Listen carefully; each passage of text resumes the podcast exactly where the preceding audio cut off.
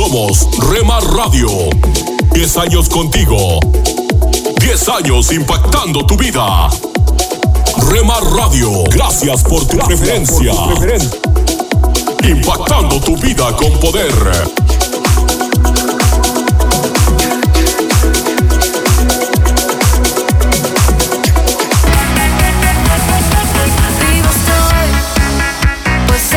Estás escuchando Rema Radio. Desde Jalisco, México. Ahora yo puedo ver. Impactando tu vida con poder. Oh, todo el mundo va. Estás escuchando Tiempo devocional, un tiempo de intimidad con Dios. Sobre todo, tu majestad inigualable. De lunes a viernes a partir de las 6 a.m. Tiempo devocional, un tiempo de intimidad con Dios. ¿Cómo sería la práctica confiar en la gracia de Dios hoy? ¿Cómo puedes vivir y funcionar desde un lugar de descanso y confianza en su amor por ti?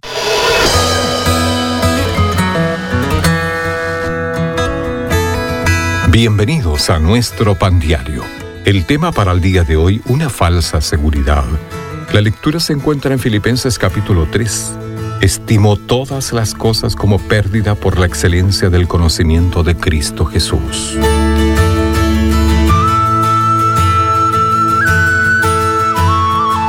Hace unos años mi médico me habló duramente sobre mi salud. Tomé en serio sus palabras y empecé a ir al gimnasio y ajustar mi dieta. Con el tiempo, tanto mi colesterol como mi peso bajaron y aumentó mi autoestima. Pero después empecé a notar los hábitos alimentarios de los demás y a juzgarlos. Es interesante que cuando encontramos un sistema de valoración que nos conviene, lo usamos para elevarnos y rebajar a los demás.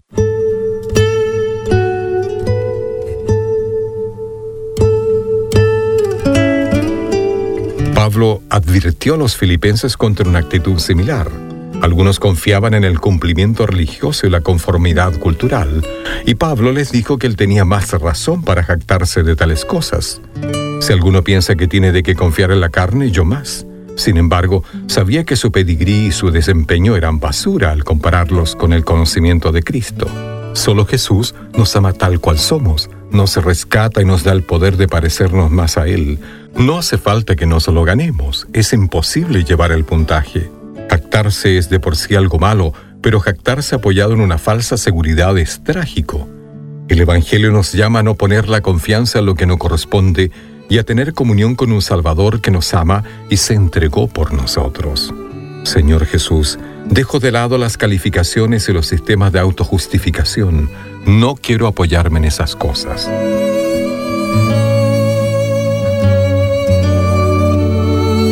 Para tener acceso a más información y otros recursos espirituales, visítenos en www.nuestropandiario.org. ¿Qué es lo más importante para ti en la vida? La respuesta a qué es lo más importante para ti en la vida depende de los valores que tengamos. Algunos responderán que su relación con Dios es lo más importante. Otros dirán que su familia y habrá quienes digan que son sus amigos lo más importante para ellos. Ahora, las prioridades. La idea no es hacer sentir mal a nadie. Cada uno tiene prioridades y le da importancia a lo que decide cada persona y cada cosa en su vida. Pero una gran mayoría nos hemos dado cuenta de que lo material es perecedero, reemplazable, mientras que las cosas espirituales, los afectos y los sentimientos no lo son. Por otra parte, hay muchas cosas que ninguna cantidad de dinero puede comprar, especialmente nuestros valores. Darle defensa a aquello en lo que creemos, aquello en que nos define y nos dirige en la vida es primordial. Eso debe ser lo más importante en la vida. Defender, afirmar y vivir nuestros valores. En Filipenses 3:8 leemos, y ciertamente aún estimo todas las cosas como pérdida por la excelencia del conocimiento de Cristo Jesús, mi Señor, por amor del cual lo he perdido todo y lo tengo por basura para ganar a Cristo. Dar un lugar preferencial al cultivo de nuestra amistad con Jesús debe ser prioridad para nosotros. Lograr que eso sea lo más importante en la vida nos traerá frutos maravillosos. Apreciaremos más lo que tenemos y las personas que forman nuestro entorno. La manera como nos relacionamos con Dios es leyendo su palabra, orando, conversando con Él. Al hacerlo, sentimos satisfacción haciendo buenas obras en su nombre e invitando a otros a seguirlo y que así puedan sentir su paz y la esperanza que tenemos en Él y tendemos a comportarnos de acuerdo a quienes nos rodean a diario. Si estamos rodeados de chiquillos, es posible que podamos adoptar algunas actitudes parecidas. Si nos rodeamos de gente amargada, que está todo el tiempo criticando, nos podemos contagiar de eso también. Por tanto, te recomendamos que pases cada día más tiempo con Jesús, en su palabra, para que puedas cada día ser más como Él, que cuando la gente te vea, sienta su gentileza, su confiabilidad, su amor y su paz. Así, será más factible que dejemos su huella en nuestro diario vivir y que nuestras prioridades siempre estén en su lugar. Así te darás cuenta que es lo más importante para ti en la vida. Un minuto con Dios, con el doctor Rolando Aguirre. Cada palabra es una semilla, cada conversación es una semilla, cada pensamiento es una semilla, cada acción es una semilla, cada reacción es una semilla, cada relación es una semilla, cada acto de adoración es una semilla, cada palabra de alabanza es una semilla, cada oración es una semilla, cada acto de compasión es una semilla, cada acto de justicia es una semilla, tiempo es una semilla. Entonces hoy es tiempo de sembrar. Todos debemos ser sembradores cada día. Si sembramos amor, recogeremos gracia. Si sembramos verdad, recogeremos libertad. Si sembramos bondad, segaremos justicia. Si sembramos perdón, recogeremos misericordia. Si sembramos el Evangelio, podremos cambiar el mundo. Entonces, ¿qué estás sembrando hoy? Probablemente no estás recogiendo lo que esperabas porque no estás sembrando lo que debes sembrar. Esta es una ley inevitable muy verídica y a su vez muy práctica. La Biblia dice en Gálatas 6:7, no se dejen engañar. Nadie puede burlarse de la justicia de Dios. Siempre se cosecha lo que se siembra. Para escuchar episodios anteriores, visita unminutocondios.org. Alimento para el alma Lecturas diarias de inspiración producidas por Radio Transmundial. Vasos de barro.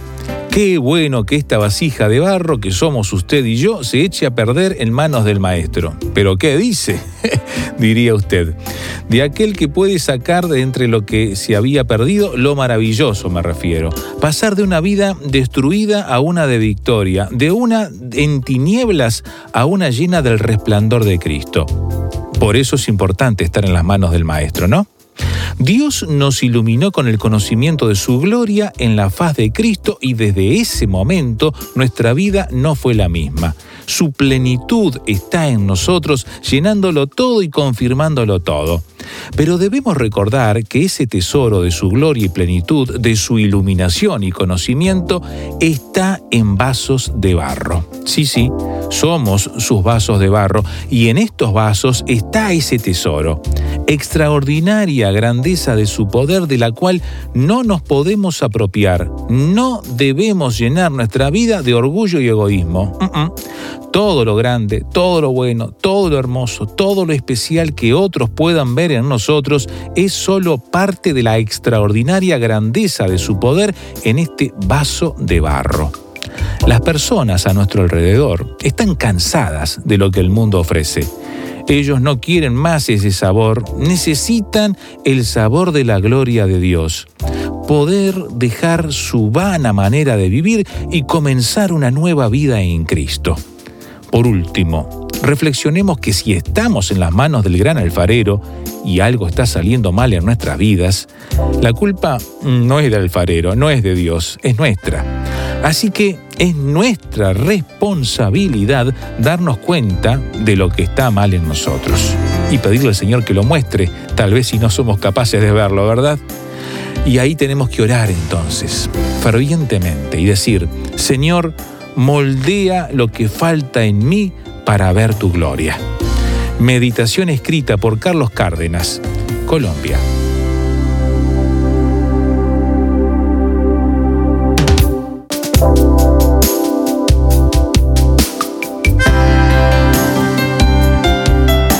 Para más información o si desea adquirir el libro Alimento para el Alma, escriba a apa.transmundial.org o llame aquí en México al 50 25 42 06. 50 25 42 06. Alimento para el Alma es una producción de Radio Transmundial. Solo una voz inspira tu vida, inspira tu vida. Una voz de los cielos, con el pastor Juan Carlos Mayorga. Bienvenidos. Pero pida con fe, no dudando nada, porque el que duda es semejante a la onda del mar que es arrastrada por el viento y echada de una parte a otra. Lo que sea que le haga falta a usted, querido oyente, se lo puede pedir a Dios, al Padre que está en los cielos, que creó todas las estrellas y las agrupó en constelaciones, la Osa Mayor, la Cruz del Sur, Orión y las siete cabritas.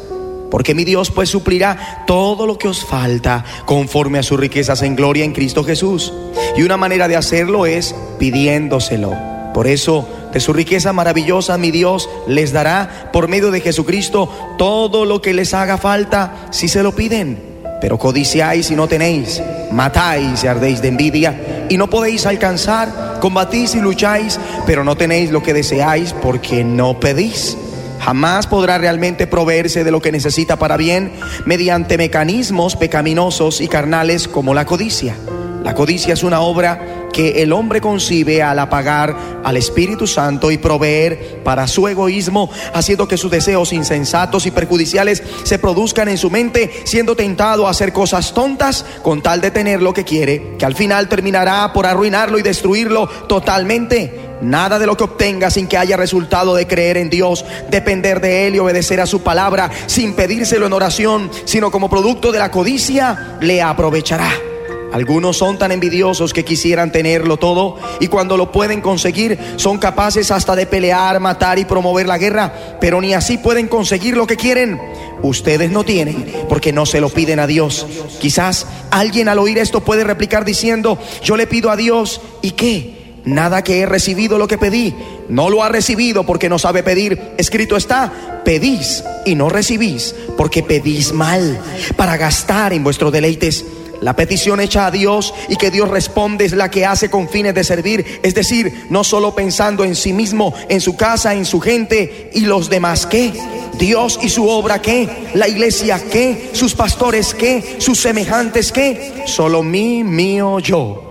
¿Y él qué? ¿Y él qué? Ellos qué, ellos qué. Esas peticiones Dios no las responde. El diablo sí. Y no diga que Dios le dio algo que el diablo le dio. No diga que Dios le dio algo que usted dándose mañas logró. La petición que Dios responde es la que busca nuestro gozo, pero además le da la gloria a Él por medio de Jesucristo y no para un día decir quién es Dios, quién es Dios, porque se olvidó de quien lo prosperó, por eso se atreve a decir que no lo conoce, pues nuestro Señor nos dice, y todo lo que pidiereis al Padre en mi nombre, lo haré para que el Padre sea glorificado en el Hijo. Y por último, pidan con fe, sin dudar, con la certeza y la convicción que Dios lo está escuchando, porque usted sabe que está pidiendo conforme a su voluntad, con fines santos. Por tanto os digo que todo lo que pidiereis orando, creed que lo recibiréis y os vendrá. Y os vendrá.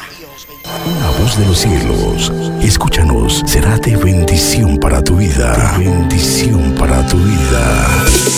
Somos Remar Radio. 10 años contigo. 10 años impactando tu vida. Remar Radio, gracias por tu preferencia. Impactando tu vida con poder.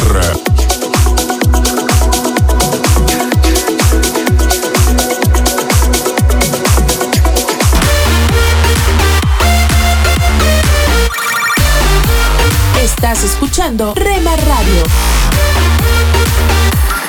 Transmitiendo desde Jalisco, México. Impactando tu vida con poder.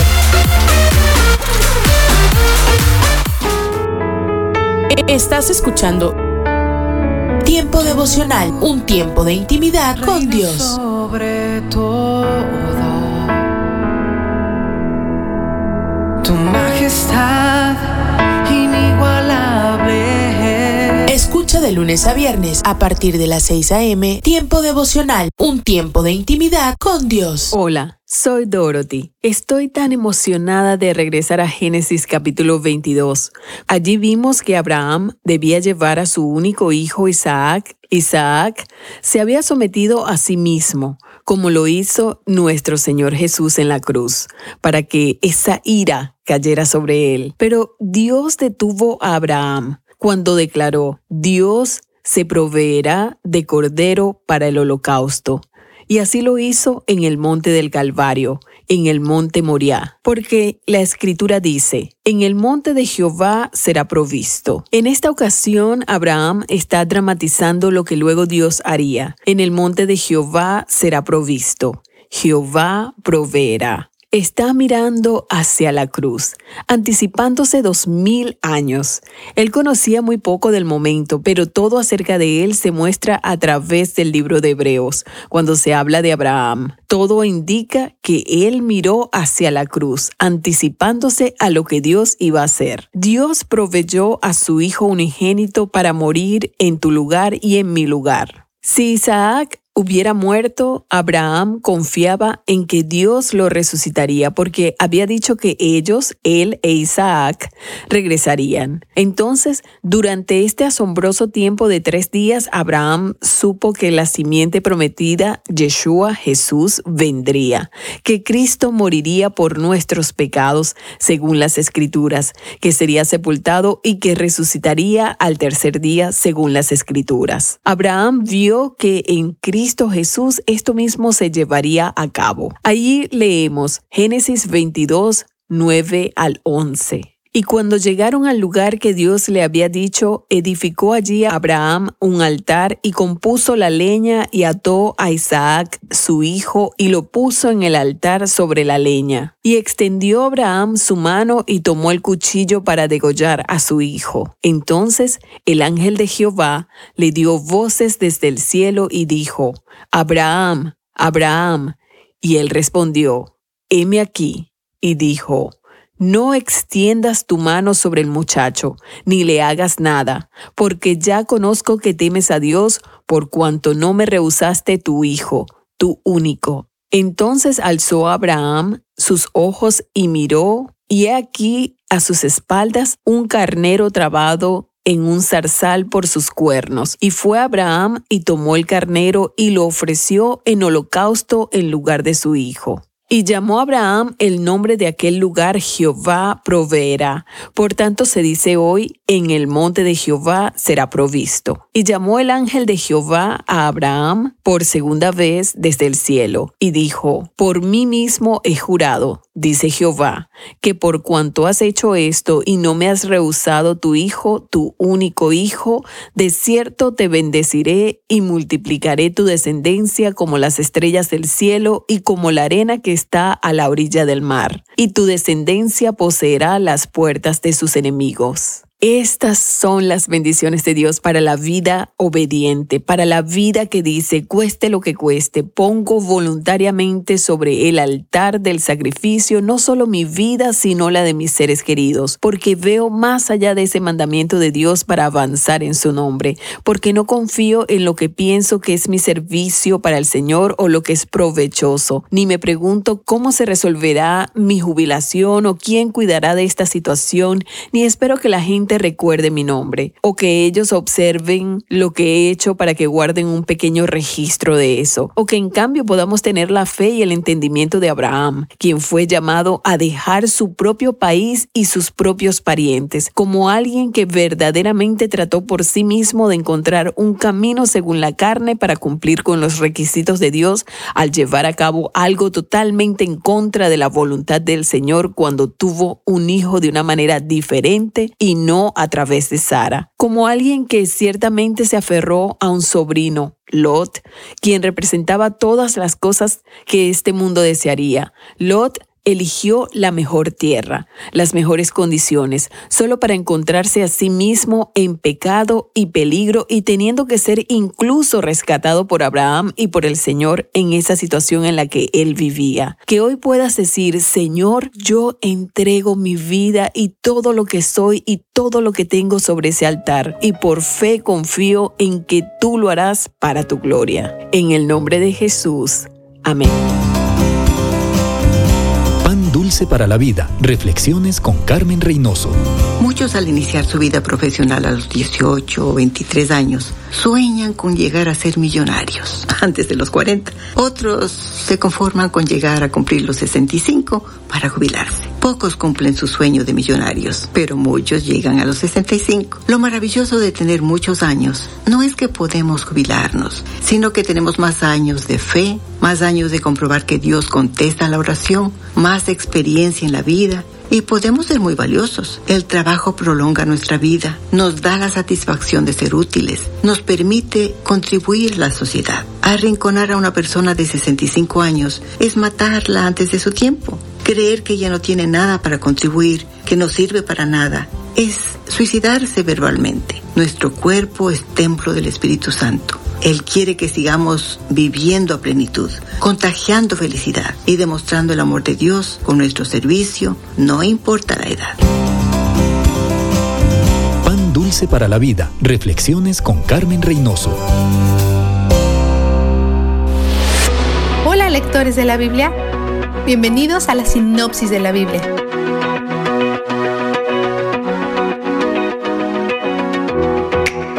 Línea del Salmo 65 es rica. El versículo 3 dice, a causa de sus perversidad, nuestros delitos nos abruman, pero tú los perdonas. Las iniquidades de David son más fuertes que su habilidad para rescatarse a sí mismo. Prevalecen contra él. Sabe que necesita el rescate de Dios y alaba a Dios por hacer expiación por sus pecados.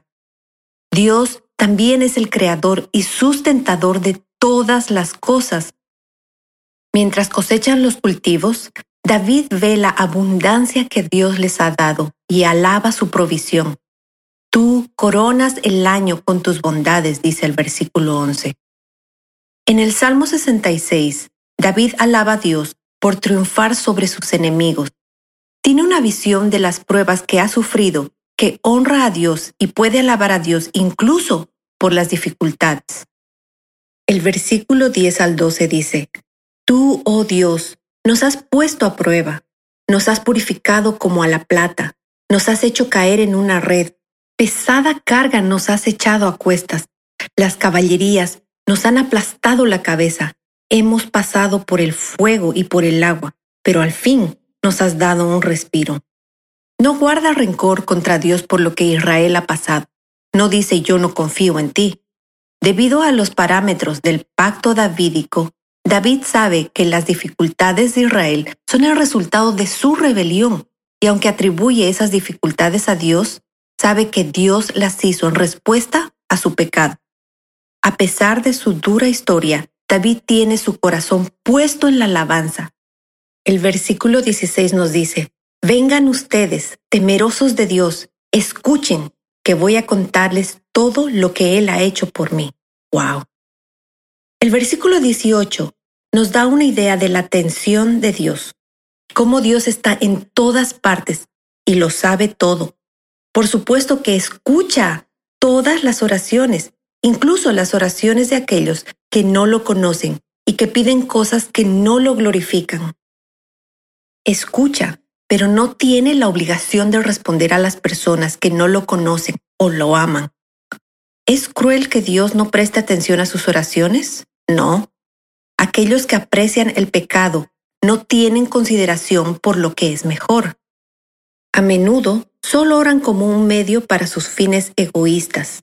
Por lo tanto, no está en el mejor interés de nadie que Dios dirija su oído a sus oraciones. Esto no significa que nunca le responda, solo que no tiene la obligación de hacerlo. Siempre dice que sí cuando sus oraciones se alinean con su voluntad.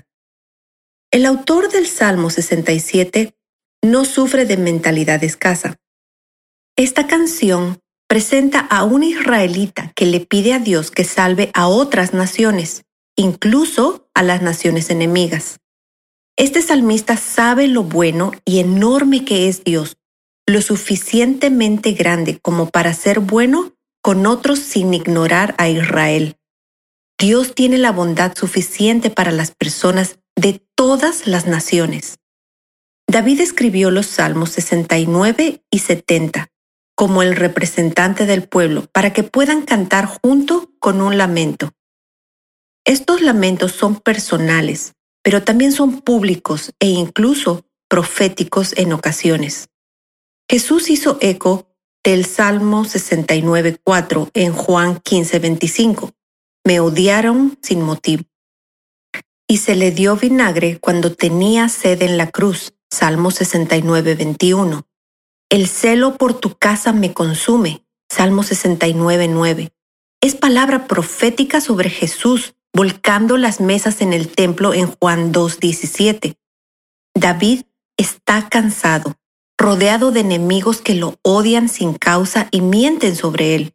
Si bien no es del todo inocente, es inocente de lo que se le acusa.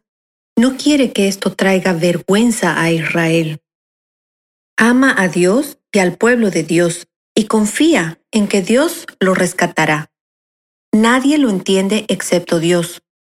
Todos son crueles, lo que aumenta su dolor ora para que sus enemigos sean castigados. Esto, por supuesto, supone que permanecen sin arrepentirse.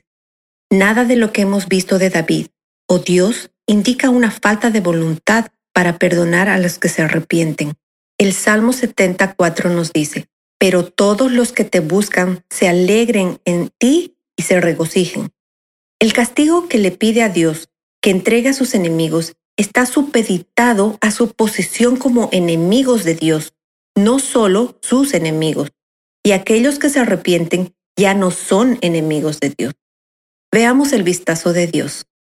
El Salmo 65, 4 nos dice, Dichoso aquel a quien tú escoges, al que atraes a ti. ¿Te das cuenta de lo bendecido que eres? Si conoces a Dios es porque te eligió y te acercó Estamos lejos de Él, enemigos de nacimiento, pero se inclinó y nos adoptó en su familia sin ningún esfuerzo de nuestra parte. Nos acercó y nos sentó a su mesa. No pudimos llegar ahí por nuestra cuenta, pero fue y nos tomó y puso a su espíritu dentro de nosotros como garantía de la relación que tenemos con Él. Es la mayor bendición de nuestras vidas, porque Él es donde el júbilo está. La sinopsis de la Biblia es presentada a ustedes gracias a B-Group, estudios bíblicos y de discipulado que se reúnen en iglesias y hogares alrededor del mundo cada semana.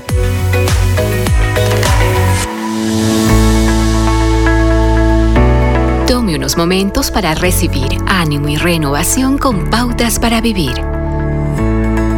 Cuando Pablo escribió su clásica carta a los romanos, habló de sacrificios, un tema que tanto judíos como gentiles entendieron claramente. Los lectores de Pablo estaban familiarizados con los sacrificios, pero Pablo introduce una idea radical. Dijo que nuestra respuesta a la misericordia de Dios es presentar nuestros cuerpos como sacrificios vivos. Su cuerpo, no un trozo muerto de carne comprado en el mercado, es lo que el apóstol dice que debe entregarse a Dios. Sorprendentemente, la Biblia dice mucho sobre el cuerpo humano. Pero, ¿qué significa presentar su cuerpo como un sacrificio vivo? El problema con los sacrificios vivos es que no dejan de salirse del altar. Así que todo lo que haga debe hacerse todos los días. Significa que diariamente cede el control a aquel que le ha redimido, cuidar lo que sus ojos ven, lo que piensas, lo que tocan sus manos, a dónde le llevan los pies, todo desde la coronilla hasta las plantas de los pies. No olvide que Dios hizo todas las partes de su cuerpo humano y lo declaró como bueno. Lo que Pablo dice es nuestra respuesta razonable a lo que Dios ha hecho, es un acto de voluntad. Su cuerpo es un regalo de Dios para usted y devolvérselo a Él es la forma más elevada de adoración y el mayor sacrificio posible. ¿Por qué esto es tan difícil? Los sacrificios colocados en los altares fueron consumidos por el fuego, y los sacrificios vivos a veces sienten el fuego consumidor de Dios que nos purifica para hacernos a su imagen. No obstante, en ocasiones se prefiere lamentablemente volver a las cuevas de la oscuridad y lujuria. ¿Pide Dios demasiado? ¿O es que simplemente damos muy poco? Es debido a las grandes misericordias de Dios, dice Pablo, que es nuestro servicio razonable. Reflexiones sobre sus palabras que se encuentran en Romanos capítulo 12 en la relación con su compromiso. Acaba de escuchar a Eduardo Palacio con Pautas para Vivir, un ministerio de Guidelines International. Permita que esta estación de radio sepa cómo el programa le ha ayudado. Acompáñenos en la próxima emisión de Pautas para Vivir. Gracias por su sintonía.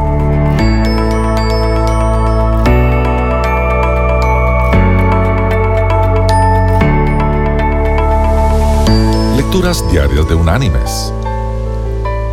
La lectura de hoy es tomada del libro de los Salmos. Allí vamos a ir al Salmo 104 y vamos a leer desde el versículo 10 hasta el versículo 23, que dice, Tú eres el que viertes los manantiales en los arroyos, van entre los montes, dan de beber a todas las bestias del campo, mitigan su sed los asnos monteses. En sus orillas habitan las aves del cielo, cantan entre las ramas. Él riega los montes desde sus aposentos. Del fruto de sus obras se sacia la tierra. Él hace brotar el heno para las bestias y la hierba para el servicio del hombre, para sacar el pan de la tierra, el vino que alegra el corazón del hombre, el aceite que hace brillar el rostro y el pan que sustenta la vida del hombre. Se llenan de savia los árboles de Jehová, los cedros del Líbano que él plantó. Allí anidan las aves, en las hayas hace su casa la cigüeña. Los montes altos son para las cabras monteses, las peñas para madrigueras de los conejos. Hizo la luna para los tiempos, el sol conoce su ocaso. Pones las tinieblas y es de noche. En ella corretean todas las bestias de la selva. Los leoncillos rugen tras la presa y reclaman de Dios su comida. Sale el sol, se recogen y se echan en sus cuevas. Sale el hombre a su labor y a su labranza hasta la tarde. Y la reflexión de este día se llama La pelea de lobos. Cuando un lobo va perdiendo la pelea contra otro lobo y entiende que ya no tiene posibilidades de ganar, el lobo perdedor ofrece apaciblemente la yugular al oponente, como si dijera, perdí, acabemos con esto de una vez. Sin embargo, en ese momento, tiene lugar lo increíble. El lobo ganador inexplicablemente se paraliza. Una fuerza milenaria le impide matar al que desde la humildad reconoce la derrota. Algún mecanismo primario se dispara en el lobo ganador y le recuerda que la especie es más importante que el placer de eliminar al contrincante. Qué maravillosa relojería instintiva. Nadie llamaría cobarde al lobo que se entrega, ni conmiserativo al que se paraliza. Simplemente el milagro ocurre. Ni vencedor ni vencido. Ambos lobos se alejan y la rueda de la vida continúa. Mis queridos hermanos y amigos, nuestro Señor no se limitó a crear la vida sino también a sostenerla.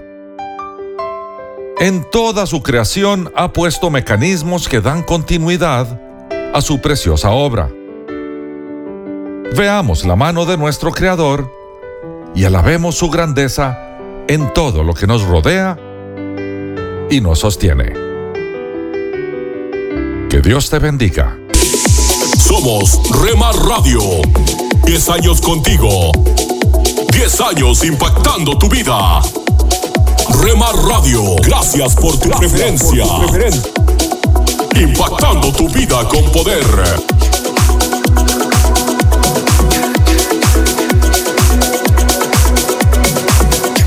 Me llevas más alto, más alto quiero ir. Me llevas más alto. Estás escuchando Rema Radio. Sentir me llevas más alto, más alto. Transmitiendo desde Jalisco, México. Más alto, ¿cómo te puedo sentir? Impactando tu vida con poder. Estás escuchando Tiempo devocional, un tiempo de intimidad con Dios. Sobre todo, tu majestad inigualable. Escucha de lunes a viernes a partir de las 6 a.m. Tiempo devocional, un tiempo de intimidad con Dios. Hola amigo, te saluda Johnny Erickson Tara. Un puritano escribió una vez, no olvides nunca de que la atrocidad del pecado no radica tanto en la naturaleza del pecado cometido como en la grandeza de la persona contra la que se peca. ¡Wow! ¡Qué exhortación! A menudo nos lamentamos por nuestro pecado debido a las consecuencias. Pero si esa es la única razón por la que nos lamentamos, no estamos logrando un cambio duradero en nuestras vidas. Si buscamos el verdadero arrepentimiento, debemos contemplar la grandeza de Dios y lo hacemos al contemplar la cruz de Cristo, porque ahí es donde el Hijo de Dios se humilló y sufrió por nuestro pecado. Pues cuando tú meditas en eso, te resultará mucho más difícil caer en pecados que hicieron que tu Salvador sufriera tanto en la cruz.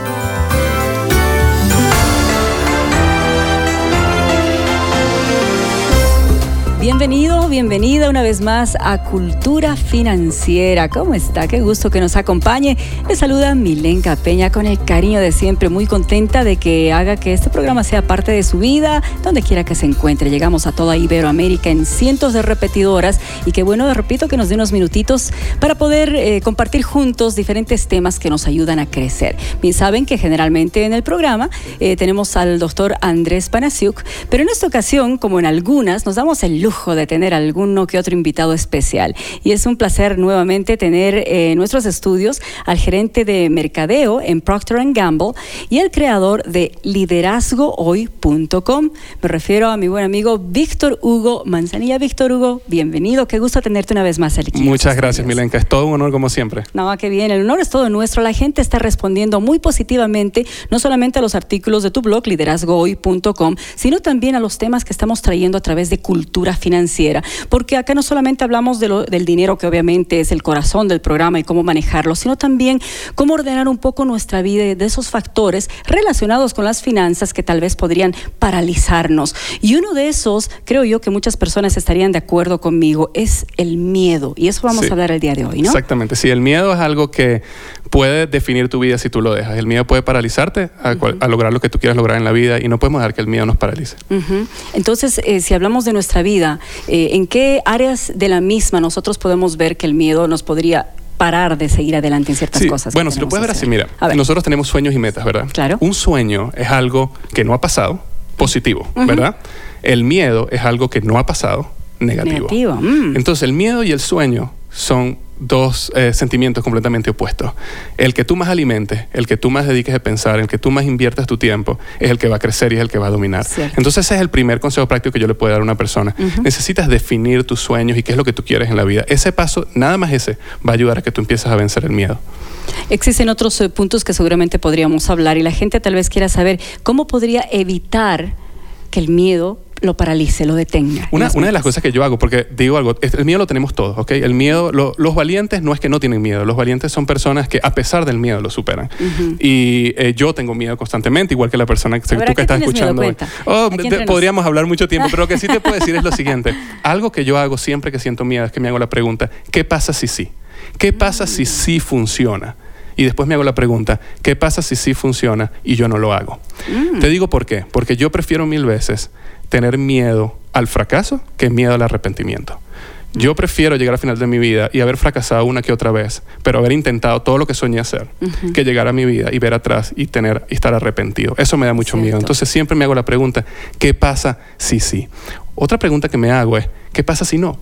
Cuando te haces la pregunta, ¿qué pasa si no pasa lo que tú quieres? ¿Qué pasa si no funciona? ¿Qué pasa si fracasa? Te vas a dar cuenta que en la mayoría de los casos la consecuencia no es tan grave como tú pensabas. Mm. Y eso te ayuda muchísimo a calmarte, entender que si pasa lo peor lo puedes manejar y planificar un plan B, C y D en caso que las cosas no salgan como tal. Entonces, ¿qué pasa si sí?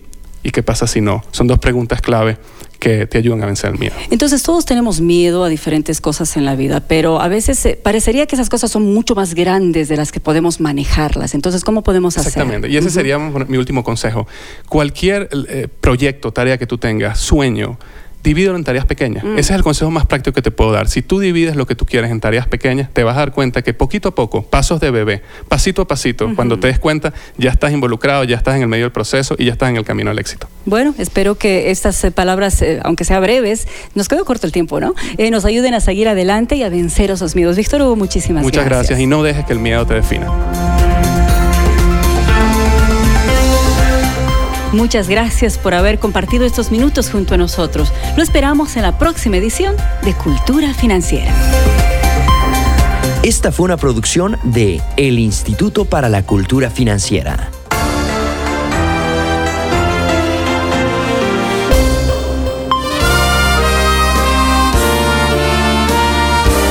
Presentamos La Buena Semilla, una reflexión para cada día del año. La buena semilla para hoy se encuentra en Romanos 5.8.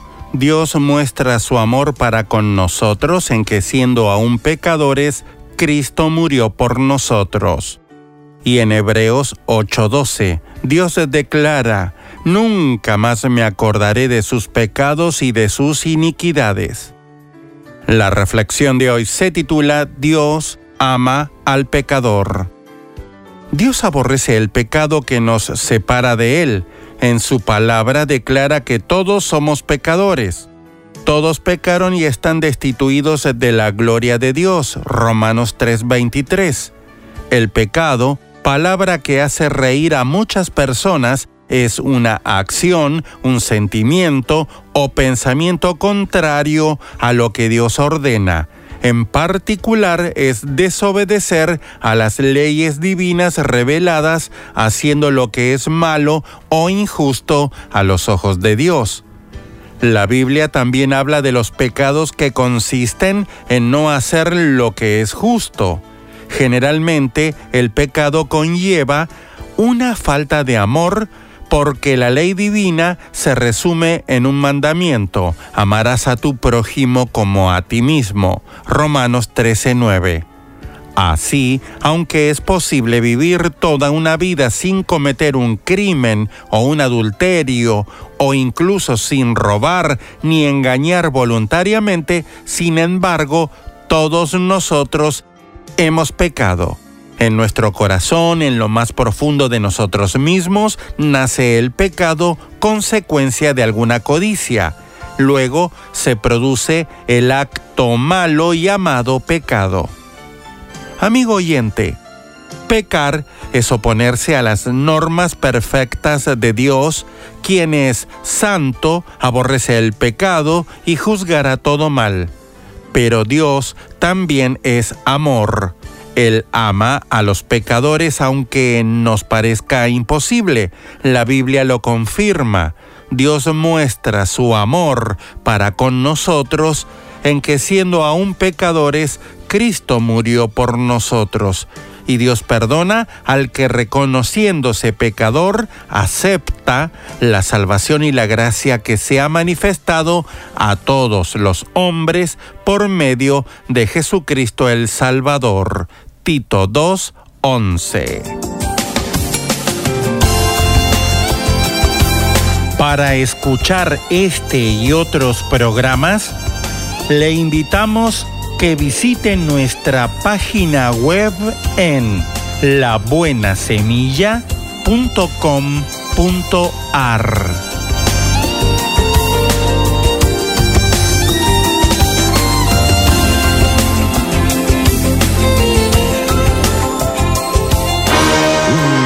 mensaje a la conciencia. Un momento de reflexión en la vida diaria. Escúchelo hoy en la voz de Carlos Rey. Los hombres de la tribu consideraban tan rigurosa la jornada de trabajo que se turnaban alternando los días en que salían a pescar o cazar o trabajar en los campos.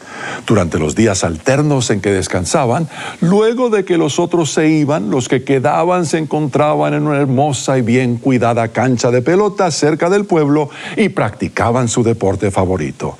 Divididos en dos bandos de 12 jugadores cada uno, jugaban con una pelota de caucho que ponían en movimiento con el hombro derecho y hacían todo lo posible por no dejar que tocara el suelo. De tanto lanzarse contra el suelo para levantar la pelota, los jugadores adquirían no solo mucha destreza, sino también callos muy duros en ese hombro.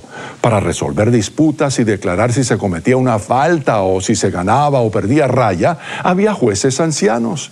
Por ejemplo, si la pelota rebotaba en cualquier parte del cuerpo que no fuera el hombro derecho, declaraban que se perdía una raya. Sin embargo, los hombres no eran los únicos que jugaban. Las mujeres jugaban también, pero no llegaban al campo de juego sino hasta después del mediodía por haber estado ocupadas toda la mañana en sus trabajos cotidianos. Cada una llevaba su propia pala con la que se disponía a jugar y en cada partido 24 de ellas se unían al equipo en que estaba jugando su esposo, 12 de cada lado, sumando 48 jugadores en total. Debido a que las mujeres eran capaces de agarrar con ambas manos el recio garrote de su pala redonda e impulsar la pelota con tal violencia que ningún hombre se atrevía a meterle el hombro, se les permitía a los hombres rechazar la pelota con toda la espalda. Aún así, con frecuencia salía uno de los hombres deslomado a causa de los pelotazos furiosos de las jugadoras contrarias. No dejaban de jugar sino a eso de las 4 de la tarde, cuando regresaban las canoas pescadoras. La pesca la repartían según el número de hijos en cada familia y antes de la puesta del sol disfrutaban del almuerzo y de la cena como una sola comida. Con razón que al final de la descripción del juego de pelota que practicaban los indígenas otomacos, desde antes de la llegada de los europeos, el padre jesuita Joseph Gumilla, en su obra publicada en 1741 titulada El Orinoco Ilustrado, comentara es increíble la gran cantidad que comen y la gana con que le tiran a las ollas. Si bien no debiera extrañarnos que los otomacos, tanto los hombres como las mujeres, acostumbraran a comer hasta hartarse al final del día de semejante desgaste físico, sí pudiera extrañarnos que las mujeres de la tribu, hace ya unos tres siglos, practicaran el juego de pelota junto con sus esposos y que lo hicieran con tanta o más pasión y ferocidad que ellos. Pero lo cierto es que esto no debiera sorprendernos porque Dios, nuestro anciano juez Supremo creó a la mujer para que se casara y formara pareja con el hombre. Llegado el momento oportuno, el hombre había de dejar a su padre y a su madre y unirse a su mujer, de modo que los dos se fundieran en un solo ser. ¿Puede acaso haber en este mundo una relación más estrecha y placentera que esa? Si desea comunicarse con nosotros, puede hacerlo enviándonos su mensaje por correo electrónico a la dirección mensaje arroba conciencia.net. En las nubes de la incertidumbre, el dolor y el desaliento, surge un rayo de esperanza en la voz internacional de la radio de Guillermo Villanueva.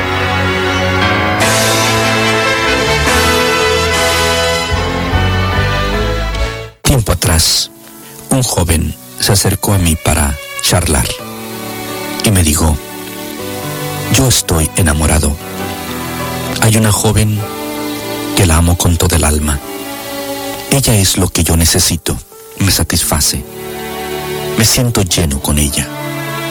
pero me acaba de decir que ella no me ama, que no quiere nada conmigo, aún más.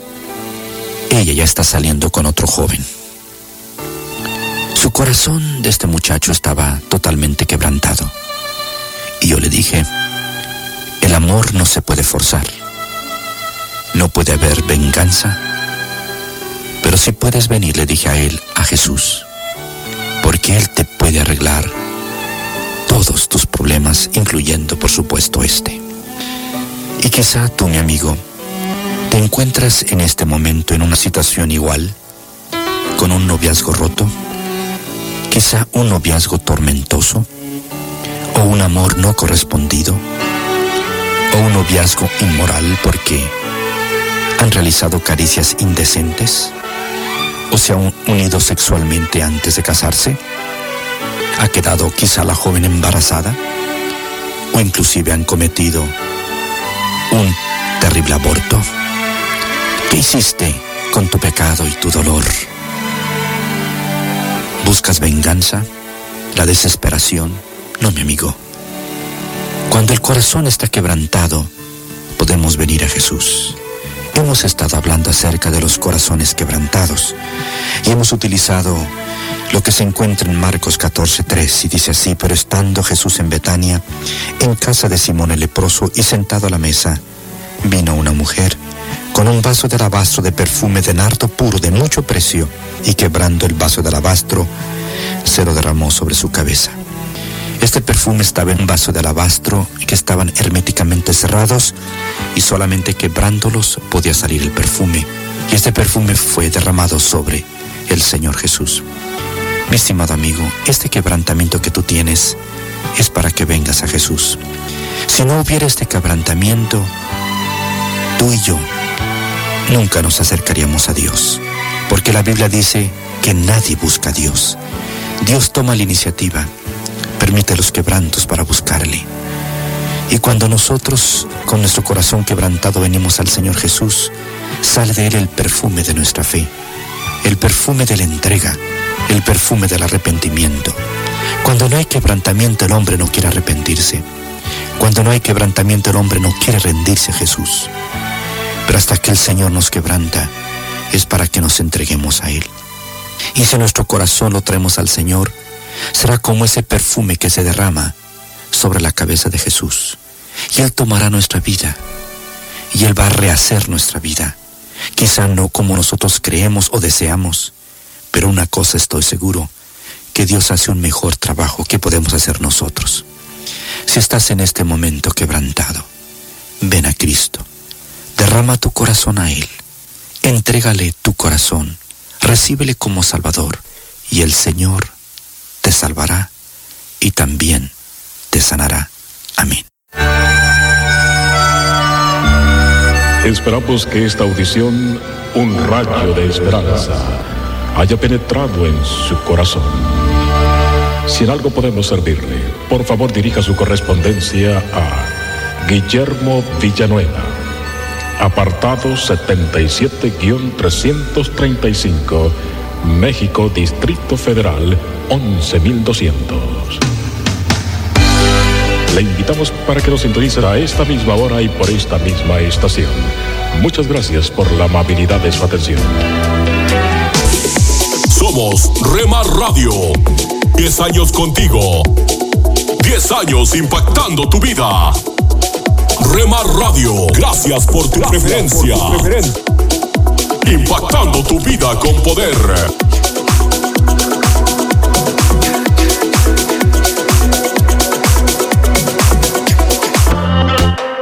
Ahora yo no me detengo, yo veo claro todo. Estás escuchando Rema Radio. Guiando. Transmitiendo desde Jalisco, México.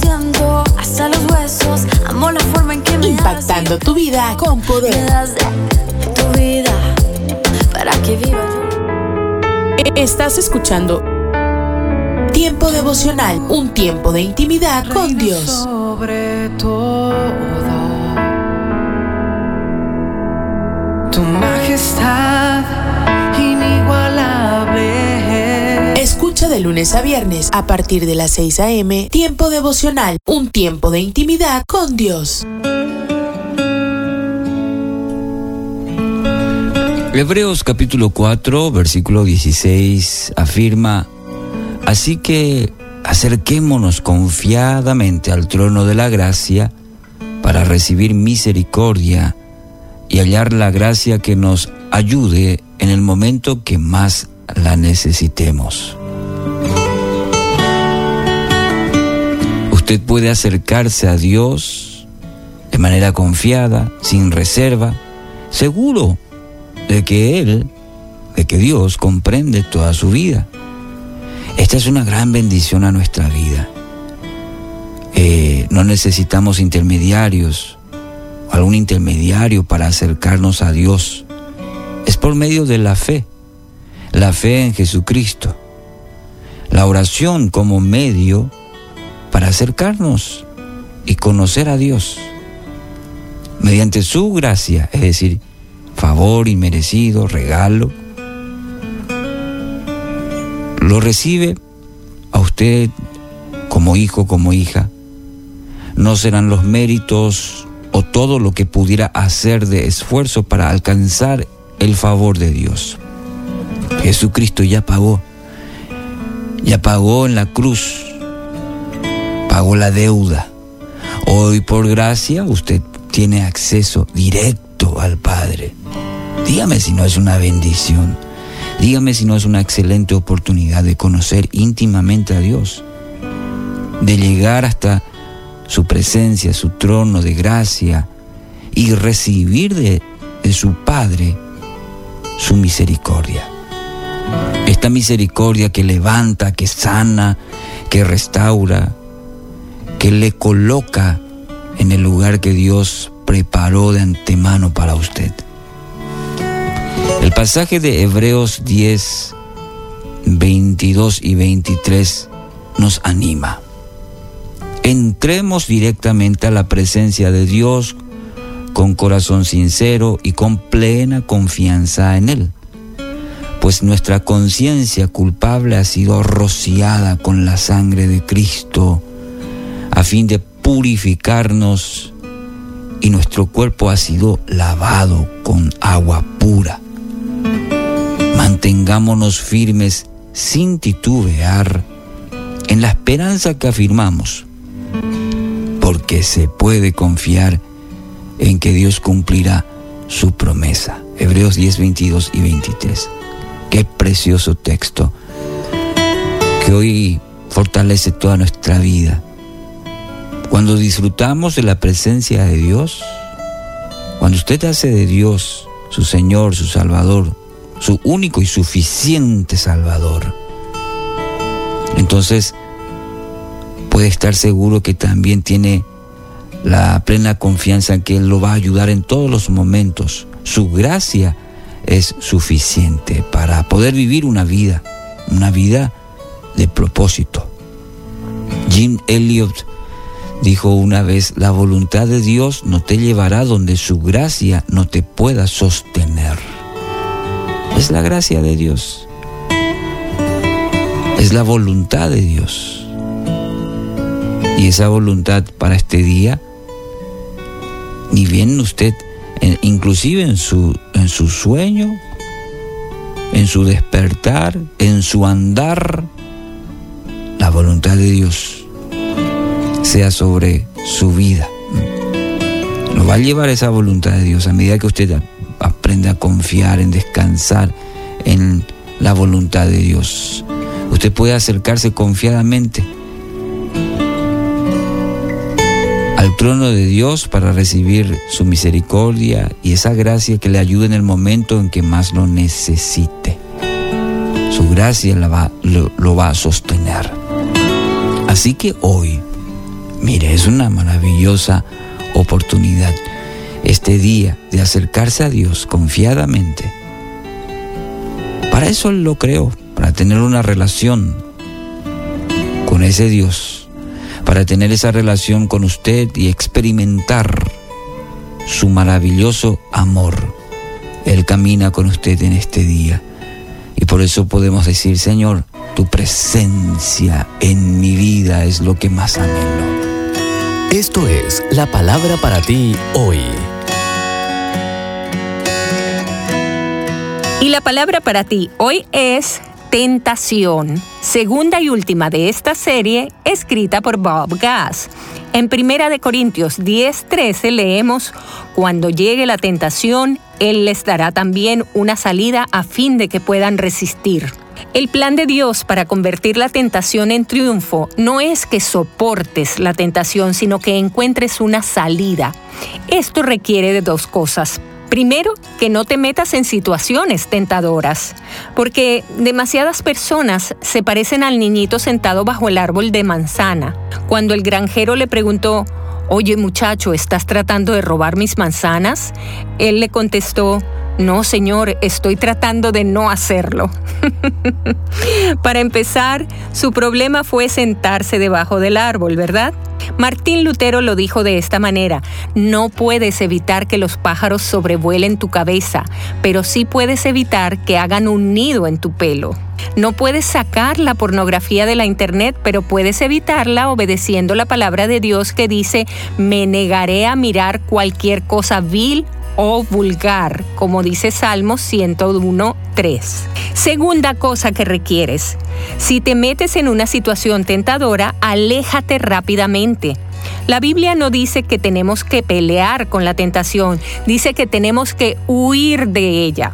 Pablo le dijo a Timoteo, huye de las malas pasiones de la juventud en 2 de Timoteo 2:22. Él le advirtió a los corintios que huyeran de la inmoralidad sexual en 1 de Corintios 6:18. La esposa de Potifar trató repetidamente de seducir a José. José tenía muy buen físico y era muy atractivo. Después de algún tiempo, la esposa de su patrón empezó a echarle el ojo y le propuso, acuéstate conmigo. Génesis 39, 6 y 7. Pero José huyó y dejó atrás su manto. Dios no provee una ruta de escape antes de la tentación ni después de la tentación, sino con la tentación. Todo esto demuestra que el Señor sabe librar de la prueba a los que viven como Dios quiere. Segunda de Pedro 2.9. ¿Has sido tentado hoy? Pues ora y el Señor te fortalecerá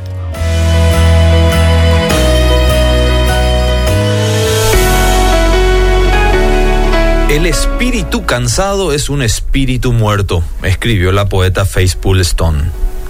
Es habitual hoy en día sentirnos cansados en nuestros día a día. Esto no tiene que ser solamente a nivel físico, pues el cansancio emocional es incluso más habitual entre las personas que han sufrido, por ejemplo, algunas decepciones.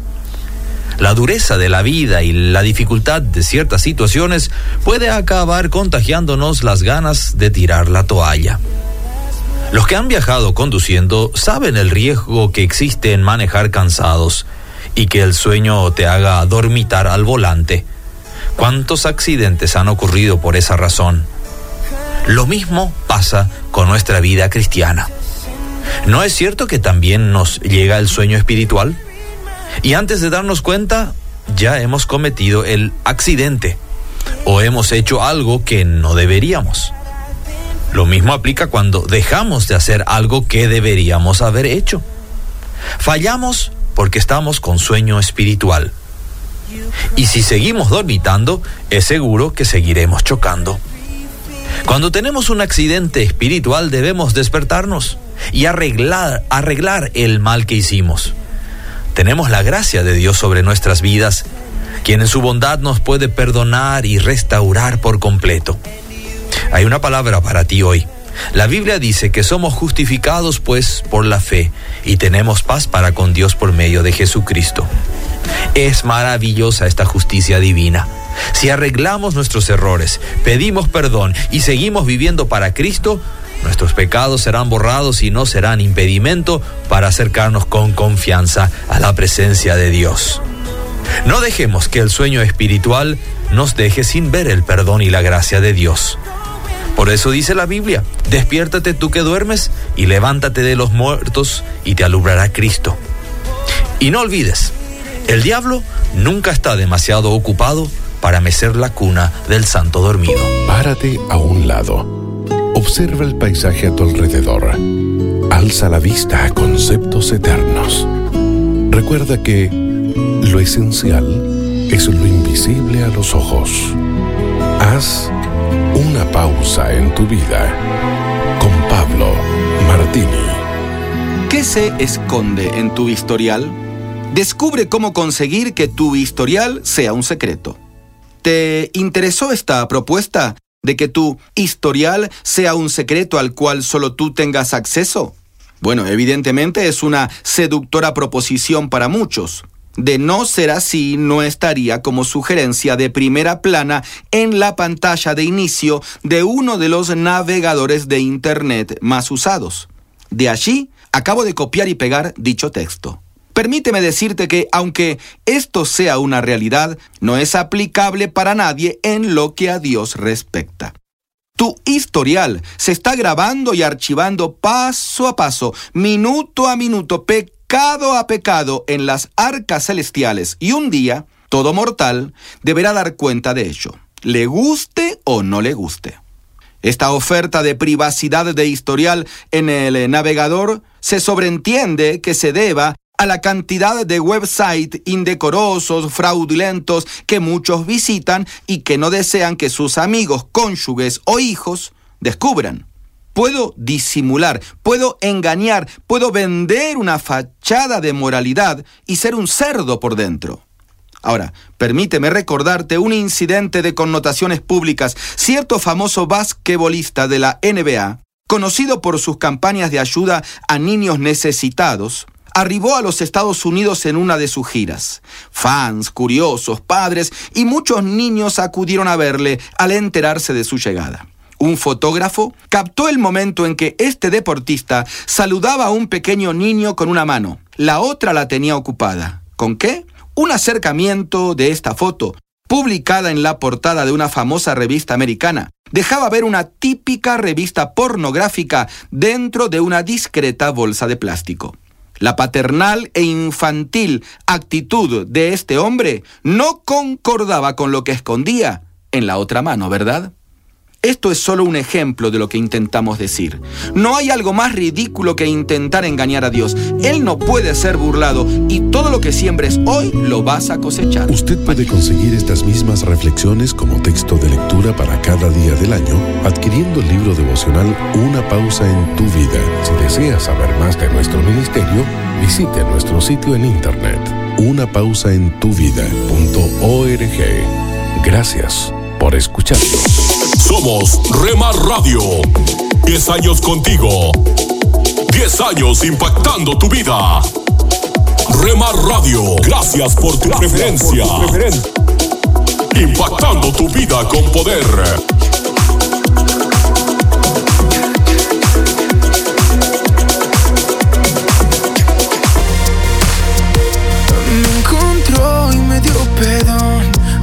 Estás escuchando Rema Radio. Transmitiendo desde Jalisco, México. Ahora sí que hago Impactando tu vida con poder. escondido en tu corazón. Quiero siempre. Estás escuchando Tiempo devocional, un tiempo de intimidad con Dios. Sobre todo. Tu majestad inigualable. Escucha de lunes a viernes a partir de las 6 a.m. Tiempo devocional, un tiempo de intimidad con Dios. Era la única clase de día que tenían en el aeropuerto, ocupado. Era agosto y yo era uno de los miles de pasajeros que tenía planes y horarios, cosas que teníamos que hacer, lugares en los que teníamos que estar. Pero que yo sepa, ninguno de nosotros logró hacerlo. No, ese día la ciudad tuvo una tormenta récord de casi 23 centímetros de lluvia. Hubo inundaciones masivas. De hecho, fue tanta la lluvia que el aeropuerto quedó literalmente inundado y cerrado. Eso creó una dinámica interesante sin que nadie pudiera entrar o salir. De repente se convirtió en algo así como un campamento. Muchos de nosotros pasamos el día tratando de encontrar una salida o un teléfono para llamar o un lugar para pasar la noche. Eso ocurrió antes de los teléfonos celulares y el Internet, y por eso no teníamos toda la tecnología para contactar a alguien. Prácticamente nadie hizo lo que tenía planeado hacer aquel día. Nuestros planes no se concretaron por culpa de una tormenta. Los ricos, los pobres, los poderosos, los famosos, los desconocidos, los jóvenes, los viejos, no importaba quiénes fueran. De repente, tu destino estaba fuera de control. ¿Sabes algo? Las tormentas te harán eso. Hoy quiero tener una palabra contigo acerca del tema la tormenta que te lleva a casa. No es raro que los tiempos difíciles de la vida se presenten en las escrituras como tormentas. Y eso es apropiado porque las tormentas son a menudo situaciones en las que no tienes control sobre el resultado. Así como terminamos todos los pasajeros ese día en aquel aeropuerto, tal vez como la situación médica financiera en la que te encuentras ahora, quizás sea tu familia, tu negocio, tu ministerio, es un tiempo que está fuera de control. Es tiempo de tormenta. Nuestra palabra para hoy de la palabra de Dios la encontramos en Nahum capítulo 1 versículo 3 en el Antiguo Testamento. Se trata de ese maravilloso versículo ancla enterrado en uno de esos libros de los profetas menores del Antiguo Testamento y que a menudo se pasan por alto. El Señor camina en el huracán y en la tormenta. ¿Fuera de control? ¿Tú? Sí. Él no. Pablo experimentó eso en un incidente dramático que se registra en Hechos capítulo 27. Él estaba siendo llevado en barco desde Israel hasta Roma bajo la guardia romana. Pero su barco fue golpeado por una tormenta similar a un huracán que los azotó durante dos semanas. Tuvieron que lanzar por la borda su valiosa carga, gran parte de su equipo, y no vieron el sol, la luna ni las estrellas durante dos semanas. No tenían forma de navegar, ni manera de saber hacia dónde ir. Pablo simplemente lo describe como llevados. Esa sensación de no tener control de hacia dónde vas. ¿Te suena dolorosamente familiar? Aquí está la parte emocionante. Cuando finalmente encallaron, estaban en la isla de Malta. ¿Sabes dónde está esa isla? Está justo al sur de Roma. Durante todo el tiempo que aparentemente habían estado fuera de control, se encontraban esencialmente navegando en el rumbo correcto. Tú también. A eso se refería el profeta cuando dijo, el Señor camina en el huracán y en la tormenta. Tu situación puede estar fuera de control, pero está bajo el control de Dios. De hecho, Dios usa esos momentos tormentosos de maneras poderosas para mostrarte cuánto lo necesitas, cuánto puedes confiar en Él, para acercarte más y anclar a las personas en tu vida, para ayudarte a ver el pecado que de otro modo nunca enfrentarías, para hacer preguntas que de otro modo nunca harías, para hacer cambios que de otra manera nunca considerarías. Y entonces así es como te lleva a salvo a tu destino. Tal vez los vientos en tu vida se están intensificando en ese momento. No puedes encontrar las cosas por las que siempre has navegado y la inundación de tu frustración aumenta y tu temor crece. Escucha, todo está bajo control. Si te relajas, si te sueltas y dejas que Dios navegue, te espera una maravillosa sorpresa cuando pase la tormenta. Escríbenos hoy mismo a una palabra contigo transmundial.org. Solo un minuto. ¿Alguna vez ha elegido un camino y luego se ha arrepentido de esa decisión? Enfrentar encrucijadas a veces puede parecer abrumador, pero tenemos a un Dios omnisciente que nos guía. Por tanto, debemos prepararnos de antemano para las decisiones que tengamos que tomar con rapidez. La Biblia es nuestra fuente primaria de dirección y sabiduría. Si estudiamos, memorizamos y meditamos en la palabra de Dios, Él traerá la verdad a nuestra mente en el momento apropiado. Nuestras decisiones afectan la dirección de nuestra vida, así que considere con mucho cuidado lo que el Señor quiere que haga. La Biblia dice que nosotros percibimos débilmente, pero Dios ve todo, el panorama. Por eso es vital confiar en su sabiduría, verdad y dirección al tomar decisiones. Para más información, visite encontacto.org. Estos son los proverbios de Salomón, hijo de David. Día 18, capítulo 18. El que es egoísta solo piensa en sí mismo y no acepta ningún consejo. Al tonto no le interesa aprender, sino mostrar lo poco que sabe. La maldad nunca llega sola, viene siempre acompañada de vergüenza y desprecio. Las palabras del sabio son fuente de sabiduría. Qué malo es declarar inocente al malvado y no hacerle justicia al inocente. Cuando el tonto abre la boca, causa discusiones y pleitos. Cuando el necio abre la boca, pone su vida en peligro. Qué sabrosos son los chismes, pero cuánto daño causan. El vago y el destructor hasta parecen hermanos.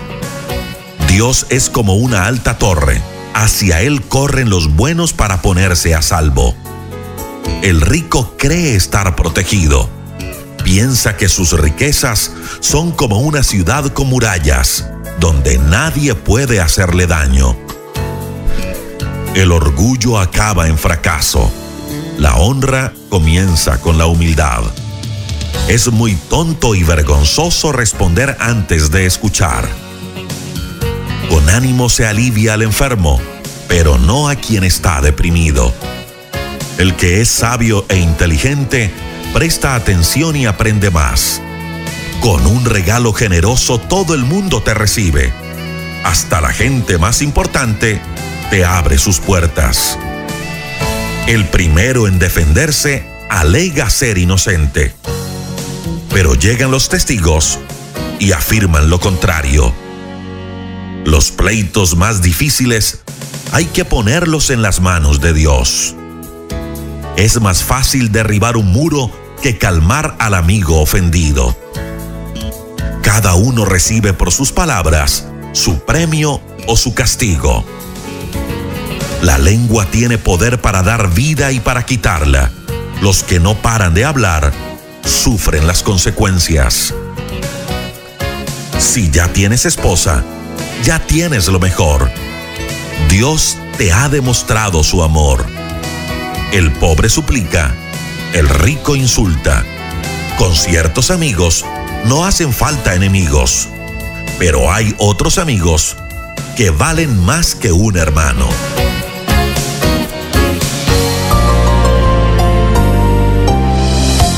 Les habla John MacArthur en otra edición de Momento de Gracia. Jesús dijo que la ley es acerca de nuestro amor a Dios y a nuestro prójimo. Nosotros ponemos ese amor en acción cuando obedecemos el mandato del apóstol Pablo de sobrellevar los unos las cargas de los otros y cumplir así la ley de Cristo. ¿Pero qué significa llevar las cargas de los otros? Pablo utilizó un término griego que se refiere a la carga que otra persona no puede llevar por sí misma. Por lo tanto, cuando usted lleva la carga de alguien, usted es espiritualmente responsable. Una de las maneras más prácticas de llevar las cargas de los otros es hablando y orando regularmente con la persona acerca de sus problemas espirituales y medir su progreso en sobrellevar un cierto pecado o tentación. Por lo tanto, asegúrese que usted esté involucrado en la vida de los otros y que usted está aprendiendo de la verdad de Dios en cómo edificar uno a otro como un retrato de gracia y visítenos en www.gracia.org. Somos Remar Radio. 10 años contigo. 10 años impactando tu vida. Remar Radio, gracias por tu preferencia. Impactando tu vida con poder.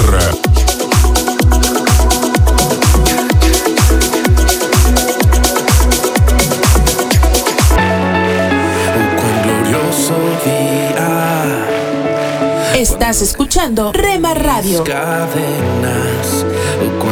Transmitiendo desde Jalisco, México. Cuando la tumba fue Impactando tu vida con poder. glorioso día. Estás escuchando Tiempo devocional, un tiempo de intimidad con Dios. Sobre todo, tu majestad Escucha de lunes a viernes a partir de las 6 a.m. Tiempo devocional, un tiempo de intimidad con Dios. Somos Remar Radio. 10 años contigo. 10 años impactando tu vida. Remar Radio, gracias por tu preferencia. Impactando tu vida con poder.